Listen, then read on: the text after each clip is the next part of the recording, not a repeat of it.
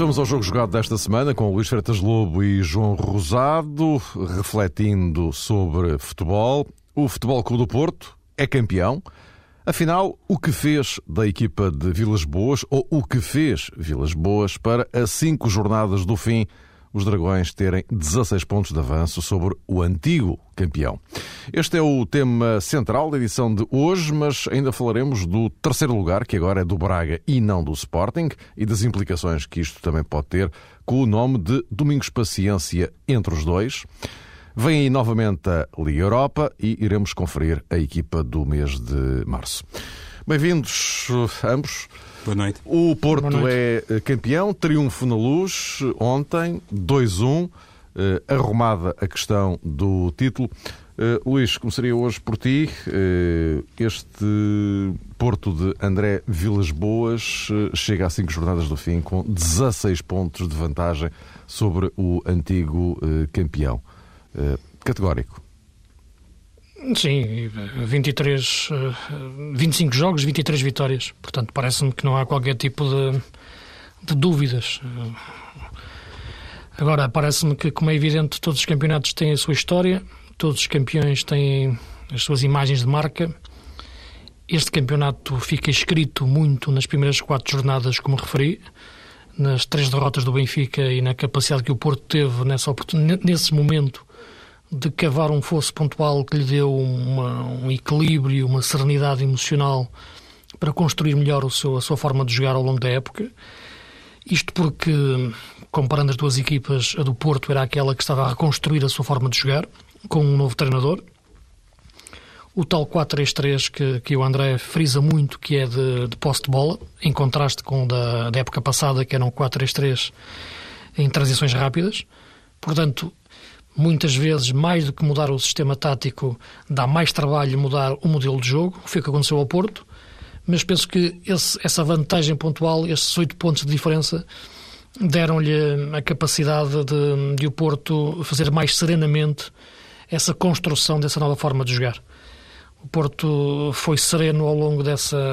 a manter essa vantagem pontual, entrava nos jogos taticamente equilibrado, conseguiu encontrar uma equipa base rapidamente, não teve jogadores em crise existencial como, como o Benfica em relação ao problema do, dos dois alas, que em contraste com os que os jogadores tinham saído na época passada. O Porto manteve sempre um, um meio-campo forte.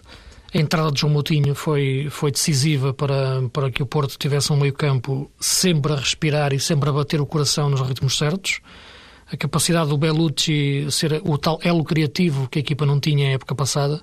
Eu penso que em relação à época passada, o Porto de André Vilas Boas é taticamente mais rico no sentido versátil do termo, isto é, pode adquirir mais caras e entre essas caras está uma forma de transformar quase num 4-4-2, quando já na parte final da época, ou na, digamos a partir agora de, de fevereiro, surgiu de forma mais, mais, mais intensa Guarin foi o quarto passageiro do tal meio-campo, redimensionou também a questão da rotatividade e, portanto, eu penso que o Porto teve sempre o equilíbrio eh, que abanou um pouco quando faltaram os melhores jogadores.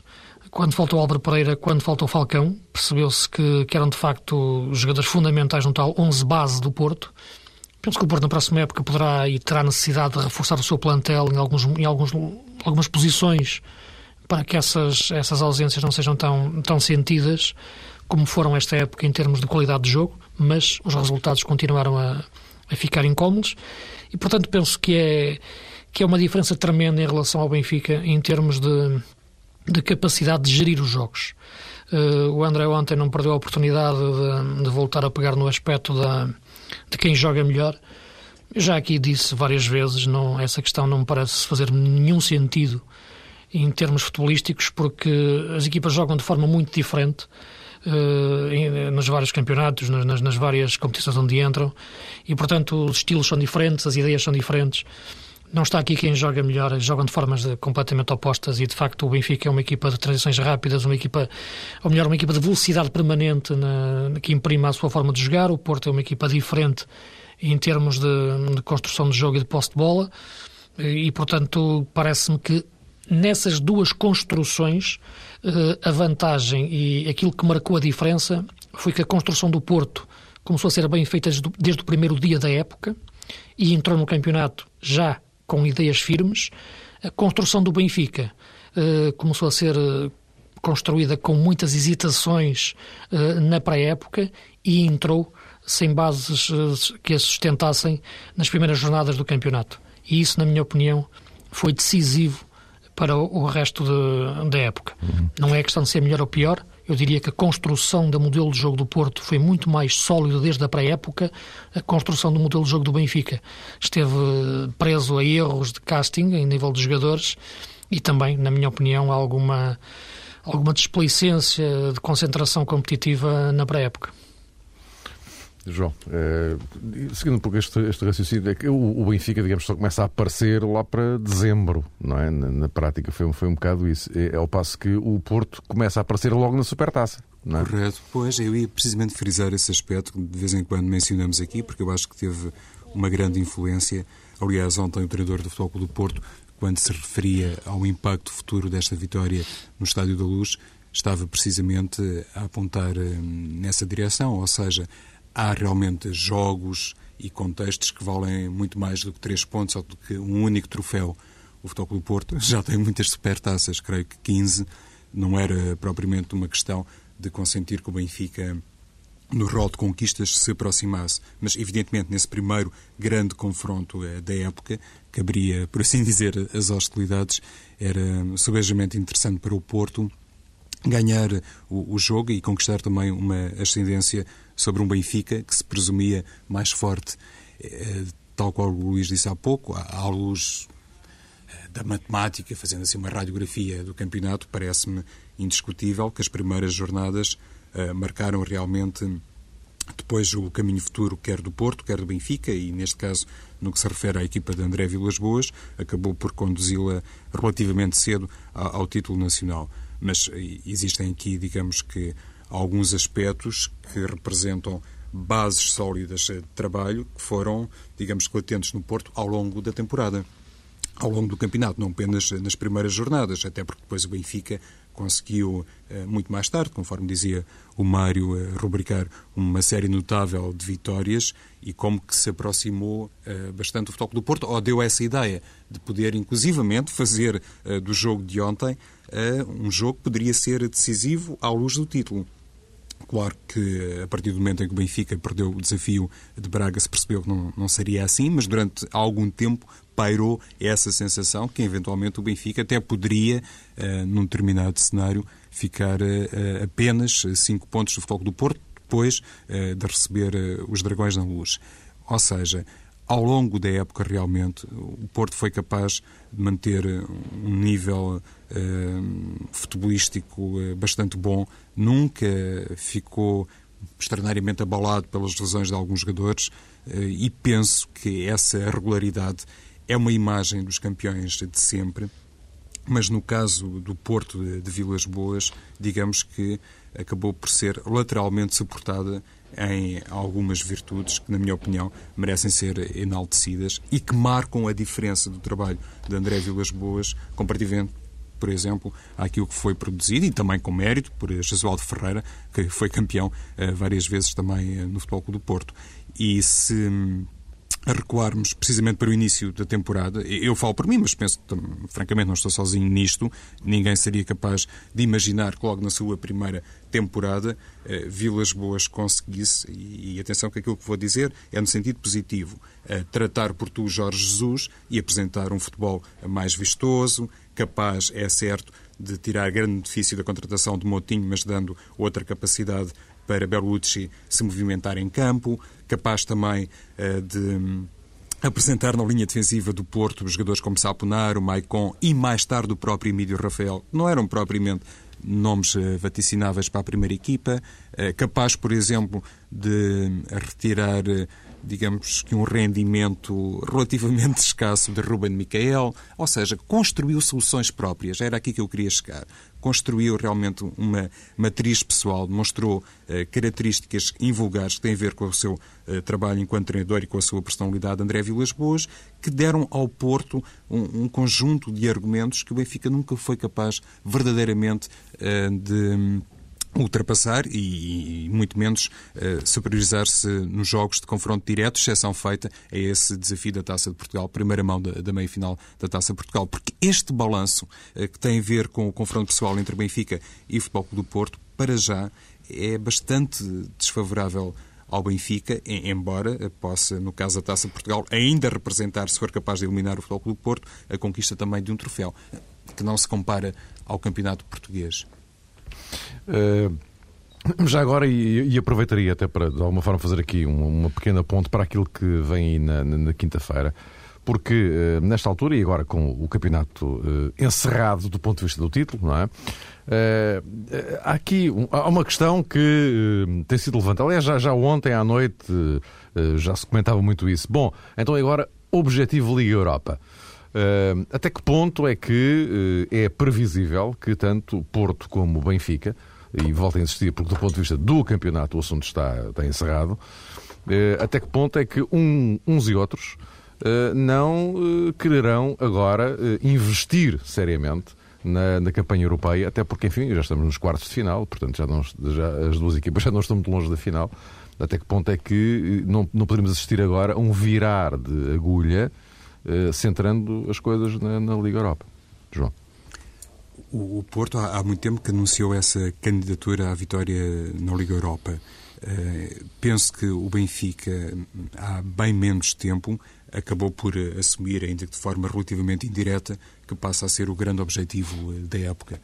Por isso fez Jorge Jesus, por exemplo, poupanças significativas no jogo caseiro diante do Portimonense, Presume-se que também por isso ontem Cardoso começou no banco e Maxi Pereira nem sequer foi convocado, ou seja... Mas o Maxi estava lesionado, não é? Tinha, mas projeta-se que possa ser recuperado Pô, claro, jogo claro, claro, mas estava em relação ontem. Sim, sim, sim, Foi sim, feita, se calhar, uma gestão eh, clínica e penso eu, Mário, que nisso Jorge Jesus não fez assim uma espécie de bluff, porque ele tinha anunciado, salvo ver dois dias antes eh, da recepção ao Porto, que se algum jogador do ponto de vista clínico estivesse em dúvida para quinta-feira, ele não iria arriscar de maneira alguma.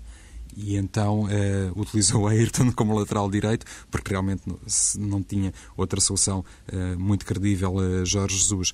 Isto para dizer que o Benfica uh, pode realmente olhar para a Liga Europa como o grande objetivo da época e o Futebol do Porto vai manter, digamos que, essa um, intenção até final. No caso de as coisas correrem bem, porque não nos podemos esquecer que, mesmo tendo o papel de favorito tanto o Porto diante do Spartak como o Benfica, penso eu, frente ao PSV, são adversários eh, muito complicados, mas entendo que realmente, sobretudo depois de tudo aquilo que se passou ontem no Estádio da Luz, o Benfica está mais do que nunca obrigado a passar o PSV, até para compensar este, este deslize caseiro frente ao Futebol do Porto. Sendo que, Luís, eh, fazer a, a dobradinha cá dentro e lá fora, eh, digamos que é particularmente apetecível para o Porto, não é? Sim, é evidente. A Liga Europa, eu penso que é difícil alguma equipa dizer que tem no início da época o objetivo de ganhar a Liga Europa. Eh, tudo isto tem a ver muito com, com, com, o decorrer da época, como é que acontece o sorteio, os adversários que se cruzam, os adversários que são eliminados quando jogam entre si, sobretudo os mais fortes, e portanto, de repente, abre-se ali uma porta que, que, que, é possível. O Porto, desde o início da época, assumiu, no entanto, esse, esse objetivo, até por ser uma equipa que estava habituada a jogar na Liga dos Campeões todos os últimos anos, e portanto, esta época era um pouco atípica. O Benfica não o assumiu porque nem sequer estava na Liga Europa, estava, estava na, na Champions. Portanto, quando caiu para a Liga Europa, eu penso que quase todas as equipas que caem da, Liga Europa, da, da Champions para a Liga Europa e entrando na fase de competição em que entram, podem sonhar em, em, em ganhá-la. Uh, e, portanto, e é o que tem acontecido nos últimos anos com o Atlético Madrid e com o Shakhtar Donetsk. E, e, portanto, uh, é um caso que, que penso que as duas equipas, tal como o Braga, inclusive, podem pensar perfeitamente em chegar à final e, chegando à final, tudo, tudo está em aberto. Eu diria, no entanto, que neste momento em termos mentais, claramente o Porto é uma equipa mais, mais forte, mais sólida, porque tem, tem a motivação da vitória. O Benfica tem uma forma de jogar que, como eu já referi, que empolga pela forma como ataca, mas tem um grande problema desde o início da época, que é um problema que, é, que não é muito comum nas equipas do Jorge Jesus. O Jorge Jesus é um treinador que, desde o início da época e nos seus treinos que faz, uh, e na preocupação que, que, que está na, na, construção da sua forma de jogar é a organização defensiva. Uh, é isso que ele dá muito enfoque e, aliás, se virmos, quando vemos Jorge Jesus também durante os jogos aos saltos a barrar para dentro do campo, em geral é quase sempre numa questão de corrigir posicionamentos defensivos. Ele sabe que é ali que está a âncora das grandes equipas uh, no, no, futebol moderno. Uh, e o problema é que o Benfica, esta época, começou a época sem ter essa tal organização defensiva uh, tão sólida. e, portanto, refletiu-se também ao longo do, do, do, do, campeonato. E quando falo nisso, não falo só na defesa, falo também nos processos do meio-campo ou nas características também dos jogadores do meio-campo. e foi mais fácil esta época criar-se oportunidades de golo ao Benfica do que em relação uh, à época passada. Neste, neste contraste, eu penso que o Porto foi uma equipa mais, mais equilibrada. E eu penso que este, este, este perfil é muito importante agora para os jogos da, da, da, da Liga Europa. Aliás, vimos no, no, nos, jogos, nos jogos a eliminar o jogo com o, PS, com o Paris Saint-Germain, por exemplo, um jogo em que percebemos que o Benfica tem mais equipa, mas foi um jogo terrível, sobretudo o jogo aqui da, da luz e as oportunidades de golo que existiram para um lado e para o outro. Isto é, em nenhum momento deu a ideia que o Benfica tinha o jogo controlado percebia-se que o Benfica era mais forte, percebia-se que o Benfica podia marcar a, qual, a, qualquer momento, mas também podia sofrer a qualquer momento. Isto não era muito comum nas equipas do Jorge Jesus. E, portanto, eu penso que essa é a grande diferença, na minha opinião. É, é aquilo que me salta mais à vista em relação ao Benfica desta época, em, em, comparação com a época passada, é a, menos, a, menos, a menor consistência uh, defensiva, de sensação defensiva que se tinha. Uh, eu penso que o Porto aí foi um, um, um Porto mais equilibrado, também nas transições. Uh, e é engraçado, o André referia isso ontem, uh, criticava alguém que tinha dito que o Porto era uma equipa de transição e ele dizia que não, senhora, que o Porto era uma equipa de posse. Eu, eu, percebo o que ele quer dizer, isto é, quer dizer que é uma equipa que gosta de ter, olhando os quatro momentos do jogo, que são os momentos de transição ofensiva, transição defensiva e os momentos de organização defensiva e organização ofensiva, a equipa do Porto é uma equipa que gosta de ter a bola a maior parte do tempo no momento da organização ofensiva. Isto é, tenta fazer uma transição uh, em posse. Não é aquela transição rápida como o Benfica gosta de fazer. Portanto, não se esgota num jogo de transições. Isto é, tenta ter o maior número de tempo possível a bola no seu poder em organização. Uh, mas não existe nenhuma equipa, nenhum jogo que não tenha transições. E, portanto, todas as equipas têm que treinar as transições. Treinam as de formas diferentes, dão importâncias diferentes a viverem nesse momento.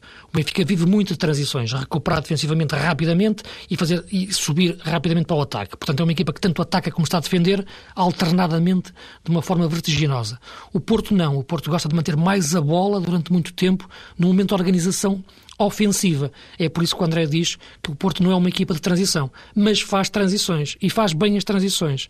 Defensivamente, pela forma como enche o meio-campo, uh, mal perde a bola, uh, com o recuo dos alas e o que apareceu na zona central muito forte pelo Moutinho uh, e, pelo, e pelo Fernando e pelo próprio Guari nesta, nesta fase da época, embora o Bellucci também tenha trabalhado bem defensivamente esta época, e portanto é uma equipa que faz uma transição defensiva em bloco. A equipa reagrupa-se toda no, no meio campo.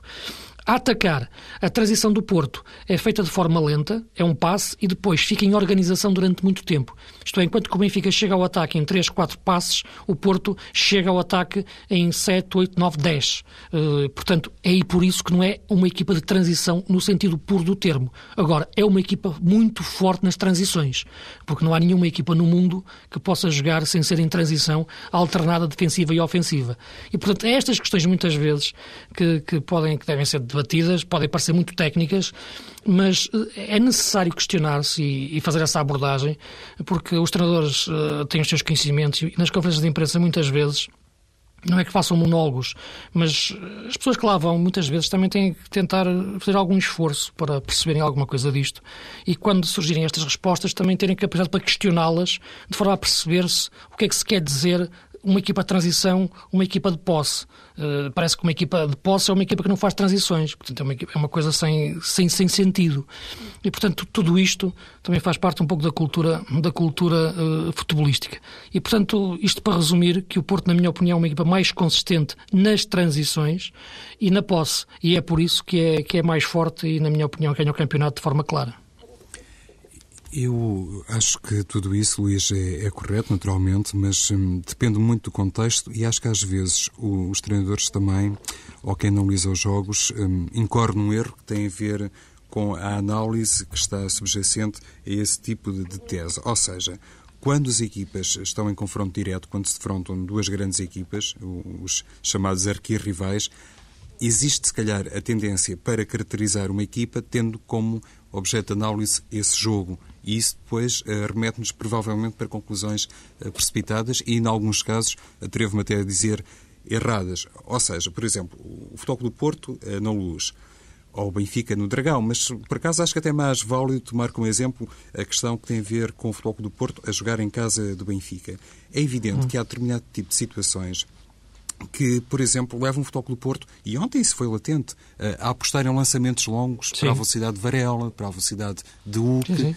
E, e, ou seja, Luís, eh, se calhar quem estiver a ver esse jogo concretamente e não conheça muito da realidade, quer de Porto, quer de Benfica, pode chegar, digamos que rapidamente, a esta conclusão. Ah, realmente esta equipa aposta sobretudo nas transições uh, rápidas, sem muita posse de bola. O que não é verdade. Uh, tem, é basicamente a ver com um determinado contexto em que é importante uh, explorar bem, por um lado, as lacunas do adversário e depois os pontos mais fortes de uma equipa que faz um, plano de preparação para o jogo muito específico. Eu julgo que não foi nada por. Um, por acaso, digamos assim, no primeiro minuto de jogo, o Porto conquista um pontapé de canto graças a uma iniciativa de Varela pelo lado uh, de Ayrton. E em determinadas e fases... na sequência, de, desculpa, João, e até para complementar a tua, a tua análise, na sequência de um passo longo. Sim, sim. Essa bola. E, e em muitas ocasiões, uh, Luís, por exemplo, notava-se que, que o Porto que utilizou ontem Futschile no, no corredor direito, pedia expressamente, no caso o treinador, para o, o Futschile se aventurar pelo seu flanco, o que aparentemente seria uma coisa estranha, porque o Benfica tem na esquerda Gaetan e, e Coentrão, mas o, o, movimento que fazia muitas vezes João Moutinho como interior direito, não como interior uh, esquerdo, acabava por um, convidar, não me ocorre agora outra palavra, Gaetan a acompanhá-lo. E isso dava muita liberdade a Futsile. Ou seja, em determinados períodos, lá está, o Porto era capaz de fazer uma transição com muita posse podia, podia Futsili facilmente combinar eh, com o que muitas vezes, inclusive, é com o próprio Motinho, porque ele tem realmente essa capacidade dinâmica de se movimentar em campo. E o Benfica uh, era confrontado com múltiplos problemas que muitas vezes não era capaz de entender. Uh, disse, e bem o Luís, que Jorge Jesus, uh, sobretudo no Sporting Braga, também no Molenenses, especialmente no Molenenses, cuidava muito da, da transição defensiva. No Benfica é sempre diferente, porque há jogadores que gostam muito de ter a bola no pé e às vezes não respondem espontaneamente a um grito do treinador, a um alerta para recuperarem a posição. E eu acho que essa falta de lucidez tática para depois poder entrar bem uh, no, nas armas do futebol do Porto ou neutralizá-las, ontem faltou muito ao Benfica e, não foi por acaso, só para concluir, Mário, que César Peixoto entrou na segunda parte, que Jorge Jesus faz a tal correção, tentando reeditar aquilo que fez eh, no jogo da meia-final da Taça de Portugal, mas penso que já foi tarde. Mas... Já, exatamente. Sim, deixa-me só, só rapidamente, diz, diz. Mário, para depois passarmos sim, sim, sim. outro tema. Em relação ao jogo de ontem, repara, inclusive eu penso que terá sido o jogo que menos serve, na minha opinião, de, de retrato fiel à forma de jogar do Porto. Eu penso que talvez o Porto ontem tenha sido dos jogos em que teve menos posse de bola em termos uh, globais, teve cerca de 45%, se não estou em erro, 46%, uh, portanto terá sido dos jogos que teve menos posse de bola.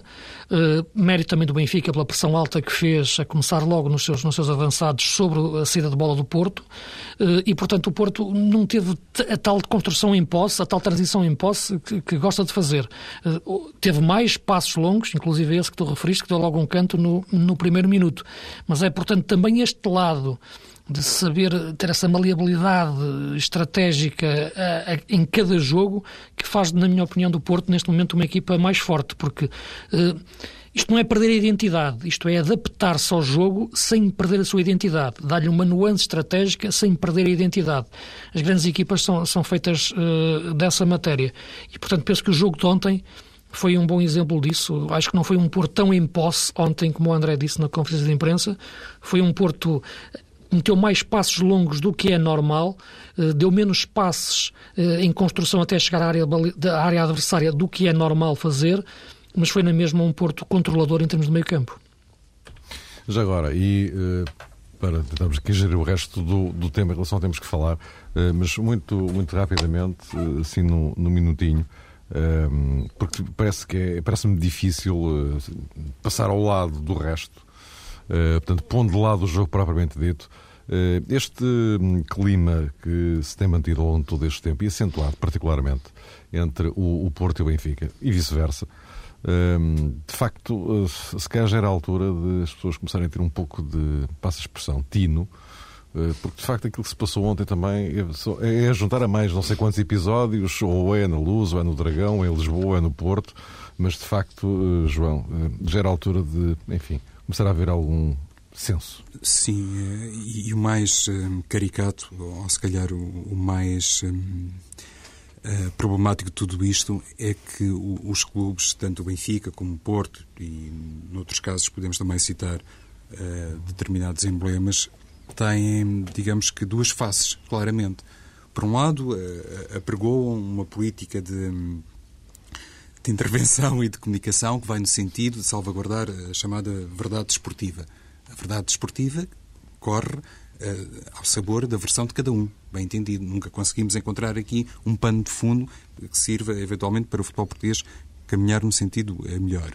E depois, uh, não tão episodicamente como isso, por via dos confrontos que o calendário nos reserva, sempre que há assim um, um mega duelo, os clubes eh, grandes que disputam poder em Portugal, isso deve ser aqui também eh, destacado, dão realmente exemplos em sentido eh, contrário, absolutamente contrário.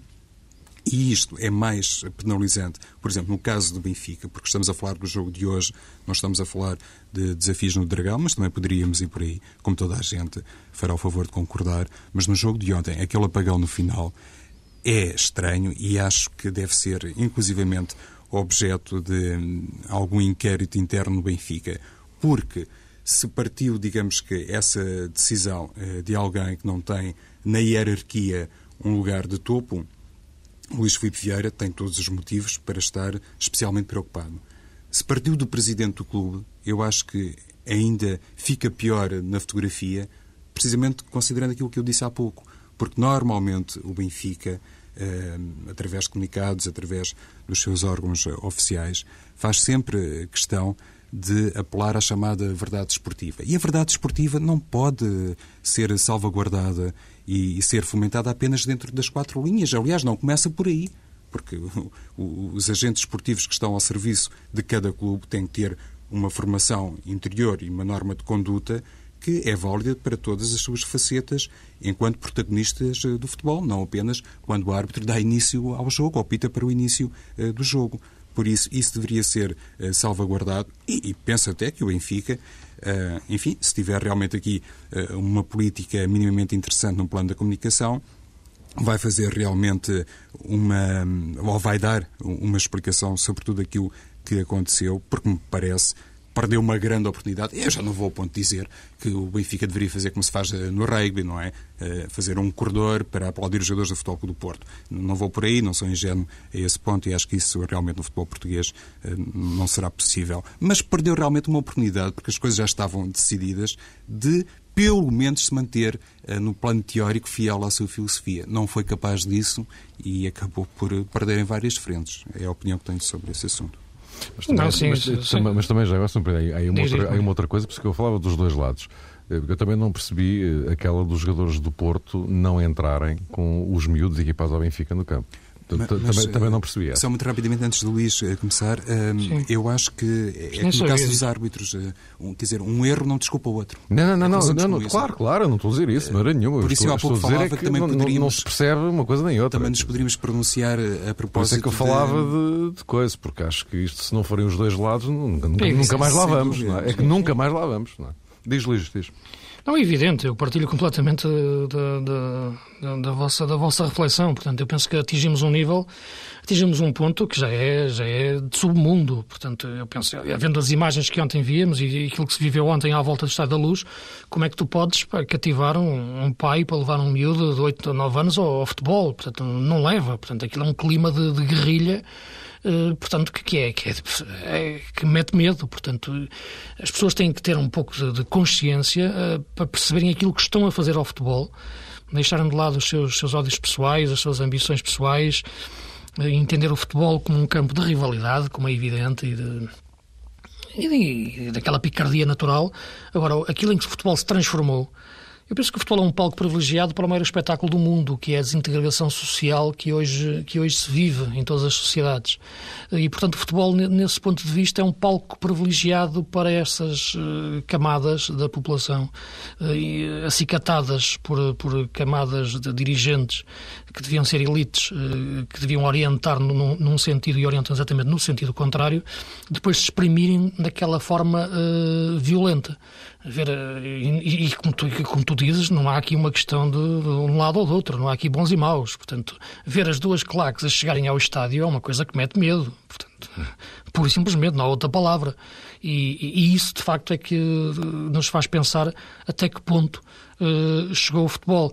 Mas também é problemático como quando isto também acontece dentro do campo, ou, isto, ou, ou, ou digamos, acontece a partir de, dentro das estruturas de, dos, dos, das equipas. O João dizia que não, não estaria à espera que fizessem o tal passeio, uh, o tal corredor uh, ao, ao, campeão, mas por que não? Quer dizer, a Inglaterra faz isso, não é? Não se faz porque as pessoas em Portugal não, não, não, não querem fazer, ou não têm a vontade de fazer, ou não têm a disponibilidade de fazer. Mas porquê? eu pergunto qual, porquê? Qual era a dificuldade do Porto fazer isso ao Benfica, o Benfica fazer isso ao Porto, pegando agora nas duas épocas em que cada um foi campeão? Portanto, seria um exemplo de, de, de desportivismo, de, de classe, de, de, categoria, de tudo. Portanto, o problema, é, Luís, é que acho que. É evidente. Infelizmente, isso é pedir a lua. Não é? Eu sei, eu no sei caso, que é, mas. No caso português é claríssimo. É? é? é, claríssimo, mas as coisas chegam a um ponto que, que de facto. Eh, é, o futebol começa, começa a entrar num campo. Depois admiram-se que têm estádios quase, quase, quase vazios. E. Quer dizer, eu ontem estive num pré-match num, num, num canal de televisão antes do jogo começar, uma hora, faziam perguntas sobre futebol e ao mesmo tempo via imagens de, de polícias aos tiros e pedras a voar. Exatamente. Bem, eu posso estar a falar de futebol quando ao mesmo tempo tenho umas imagens quer dizer, com pessoas a levarem com pedras e atirar às polícias. Devem achar que eu sou um ser lunático para estar a falar naquela altura daquilo. Mas, Exatamente. Não é? Portanto, mas é isto que chegou o futebol em Portugal, portanto, e, e é isto que acho que, que, que, que tem que entrar. Eu não digo que seja, tem que ter que existir uma intervenção estatal, porque não não gosto muito desse ar paternalista do Estado, mas tem que existir alguém acima disto tudo. Que, que, chama a atenção a estes senhores, não é? Mas também, facto, mas, mas, também, é? mas também tem que partir muito dos responsáveis dos Sem dúvida, sem muito, dúvida. Muito, muito, esse, muito, muito, Não, é o ponto fundamental, Mário. Exatamente. É o ponto não, fundamental. Sem eles, nada exatamente. feito, nada feito. As autoridades podem fazer milhentas coisas, mas enfim. Claro, é evidente. E, e, e eu, eh, que, que confesso que gostaria imenso de ver uma final portuguesa em Dublin, na Liga Europa come, começa a refletir, quer dizer, porque é que lá fora, é que de Badajoz para lá, as pessoas não olham para uh, estes que estão deste lado como sendo do Porto ou do Benfica, não, são os portugueses. Já chegamos, Portanto, cuidado com a imagem que damos lá para fora. Que não, e já chegamos ao cá dentro parece que não preocupa muito, mas lá fora. De, estarmos a discutir mais, ou de as pessoas estarem mais preocupadas ao discutir mais o apagão do que propriamente o lançamento das bolas de golfe no Estádio da Luz, conforme sim, já aconteceu sim, no Dragão exatamente, várias vezes. Exatamente. Exatamente. Isso também é preocupante. Exatamente, exatamente. Mas, caros amigos, eh, eu ia propor avançarmos rapidamente para a equipa do mês, eh, porque é que o nosso tempo está mesmo a esgotar, assim a correr, a correr, a correr, e tínhamos aqui esta questão do Sporting no, no terceiro lugar. E eu, eu propunha, não sei se, se, concordam comigo, uma proposta que faço aqui desonestíssima, eh, é que para a semana podemos deitar contas à equipa do mês, não, não me parece muito preocupante. E, aliás, aproveitamos até ali aquela, aquela ponte entre as eliminatórias da Liga Europa. E já agora colocaria, Luís, tens um minutinho para ti e outro para o outro para o João. Sim. Esta questão do terceiro lugar, que o Sporting eh, cede ao Braga nesta, nesta jornada. E uh, o Sport tem um calendário que não é propriamente uh, simpático, digamos aqui, daqui até ao fim. Uh, é imperioso segurar para o Sporting esse tal terceiro lugar. a coisa não está fácil. E aqui pelo meio temos Domingos Paciência. Sim, é verdade. É, o, Vandinho, o Vandinho dizia hoje, eh, justamente quando foi confrontado com esta questão, que ele disse, Ei, cara, isso não é drama e tal. Nós somos profissionais, pá, calma, nada de dramas. Sim, eu não tenho dúvidas que em relação ao Domingos, eh, ele neste momento está a pensar no terceiro lugar do Braga e até entrará com outra força no Sporting depois de levar o Braga ao terceiro lugar. É crucial também para o Braga ficar em terceiro lugar. Isso que eu tenho também já referi na semana passada e volto a referir. Eu acho que o Braga neste momento é um clube muito mais bem estruturado e gerido do que, do que o Sporting e, portanto, neste momento para o Braga é importante chegar em terceiro lugar para poder começar a época mais tarde e atacar a Liga Europa de outra forma. Em relação ao Sporting, o problema já nem é tanto o calendário, o problema é a qualidade da equipa e os processos de jogo que estão totalmente, neste momento, afetados pelo estado emocional e de, que, que, a equipa apresenta. Ontem vimos Carriço jogar à frente da defesa com, com Zapater, numa dupla improvável e, e, e, que é um contrassenso em termos de, de, querer construir alguma coisa em termos de futebol a nível do meio campo. Uh, alguns momentos de, de, Matias Fernandes, alguns momentos de, de Yannick, mas em todos os momentos se percebe que esta equipa de Sporting é uma equipa fácil. deprimida e deprimente que dificilmente, na minha opinião, chegará a terceiro lugar. Penso que o terceiro lugar neste momento tudo aponta que será para o Braga. Aquilo que dizia o Luís a propósito da melhor estrutura e organização do Sporting Braga, neste momento, comparativamente ao Sporting, penso que de alguma maneira está espelhado naquelas declarações de António de Salvador, quando disse que tinha a garantia que Luís Duque e Carlos Freitas uh, não uh, tinham formulado qualquer convite a Domingos Paciência. Não entendi muito bem onde é que ele queria chegar, apenas vislumbro aqui uma possível interpretação que tem a ver com o facto de, de alguma maneira, pressionar ou colocar em causa depois eh, comportamentos destas duas uh, pessoas que entraram uh, no Sporting e, e, que são, para todos os efeitos, concorrentes diretos também na estrutura leonina face ao Sporting Braga. E também estranhei, já agora no contexto desta luta pelo terceiro lugar, que. Os responsáveis eh, do Sporting recém-empossados tivessem falado de um problema psicológico na equipa.